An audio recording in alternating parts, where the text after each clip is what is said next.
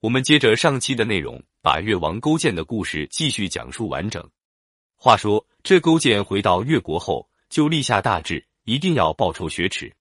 他唯恐眼前的安逸消磨了志气，在吃饭、睡觉的地方拦上一个苦胆。每逢吃饭的时候，就先尝一尝苦味，还问自己：“你忘了会计的耻辱吗？”他还把席子撤去，用柴草当做褥子。为了使越国人口增加，他制定了奖励生育的制度。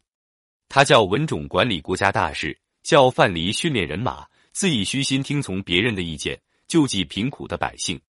全国的老百姓在他的感染下都十分努力，同心协力建设越国。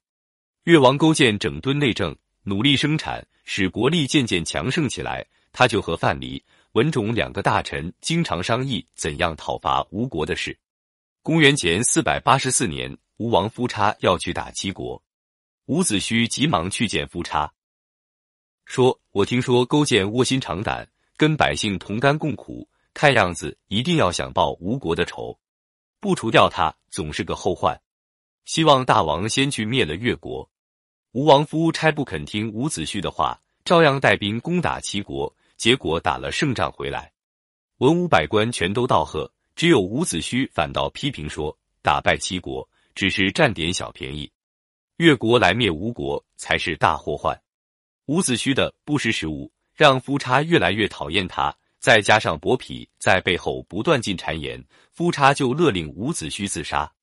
伍子胥临死的时候，气愤地对使者说：“把我的眼珠挖去，放在吴国东门，让我看看勾践是怎样打进来的。”不久，越王勾践做好了充分准备，他趁着夫差北上和晋国争夺霸主之位的时候。大规模的进攻吴国，杀死了夫差的太子。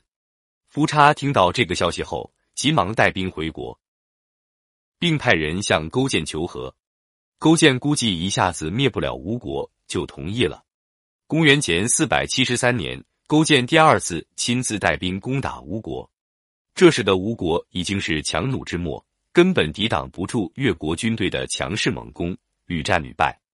最后。夫差又派人向勾践求和，被勾践拒绝。夫差见求和不成，才后悔没有听伍子胥的忠告，非常羞愧。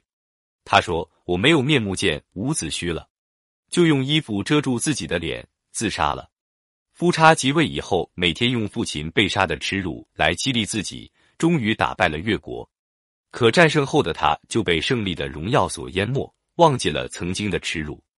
而勾践被打败后，卧薪尝胆，时时用受奴役的耻辱来激励自己，最后反败为胜，消灭了吴国，成为春秋时期最后的一任霸主，得到了应有的荣耀。可见，守辱才能得荣，忘记曾经的耻辱，最终耻辱必定还会到来。